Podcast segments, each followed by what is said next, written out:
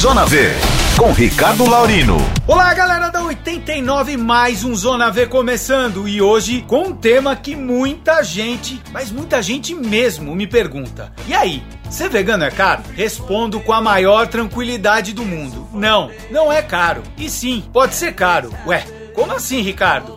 Eu explico. Mas antes, para que fique fácil entendermos, precisamos lembrar de uma coisinha. O que afinal é a base de alimentação de um vegano? Bom, veganos não comem nenhum tipo de carne, laticínios ou ovos. É, a primeira impressão é que pouco resta para se comer. Mas quando a gente pensa um pouco mais, ah, aí percebemos que na verdade existe um mundo vasto de alimentos vegetais. Arroz, feijão, legumes e verduras, frutas, castanhas, fora os tubérculos. São aquelas batatas que a gente gosta tanto, as raízes como a beterraba, a cenoura, as massas sem ovos e tá. Ficar falando disso tudo é, vai ficar chato. Mas você entendeu, né? Então agora já podemos responder aquela pergunta inicial. E aí, ser vegano é caro? Vamos lá. Esses alimentos que acabei de citar, na maioria das vezes, são muito mais baratos do que carnes e derivados. Eu mesmo, quando só tenho a opção de comer em um buffet por quilo tradicional, sempre peço por desconto e normalmente sou atendido. Porque, como eu disse, os alimentos de origem vegetal são muito mais baratos. Ah, e não se engane, que sem carne não dá para ficar. Se alimentar à base de vegetais pode ser muito saudável, conforme a própria Academia Americana de Nutrição e Dietética. Quem são eles? Ah, não são ninguém. São só uma das maiores associações de nutrição nutricionistas do mundo. E antes que você se lembre do amigo vegano que está com deficiência de B12, lembre dos inúmeros não veganos que você conhece, com pressão alta, diabetes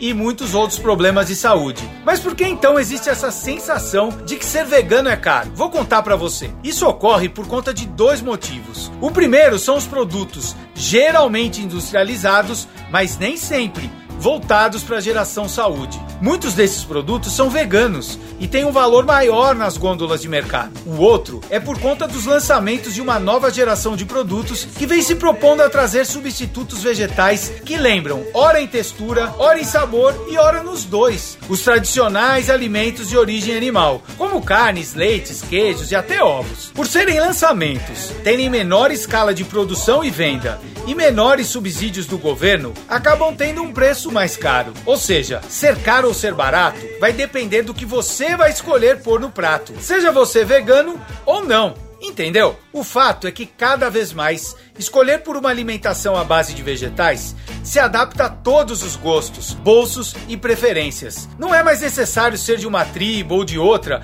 para se alimentar com produtos veganos. Aliás, você não precisa ser de tribo alguma. Basta querer e começar no seu ritmo, no seu tempo. Ah, e o mesmo serve para os produtos como cosméticos, produtos de limpeza e tudo mais que você pensar. Está cada vez mais fácil manter os seus costumes e hábitos, mas respeitando os animais e o próprio meio ambiente ao escolher o que irá comprar. É, ao escolher o que irá financiar. E como hoje esquenta uma homenagem a todas as mães que comemoraram seu dia ontem, eu aproveito para lembrar das mamães que sempre são esquecidas porcas, galinhas e todas as outras que apenas servem de produtoras de filhotes que mal conviverão juntos. Em especial as vacas, que têm seu leite retirado para que as pessoas o tomem e não o seu bezerro, ou para que se faça o queijo que tantas pessoas gostam. Ora, e você já sabe, né? Falando em queijo, a Violife fabrica os mais deliciosos, que surpreende até os mais exigentes, porque Violife é um queijo vegano para todos. É isso aí, galera, o Zona V vai ficando por aqui aqui e na segunda que vem tem mais. Fiquem agora com a música que Paul McCartney compôs em homenagem à sua mãe, em uma gravação histórica dos Beatles. Let it be!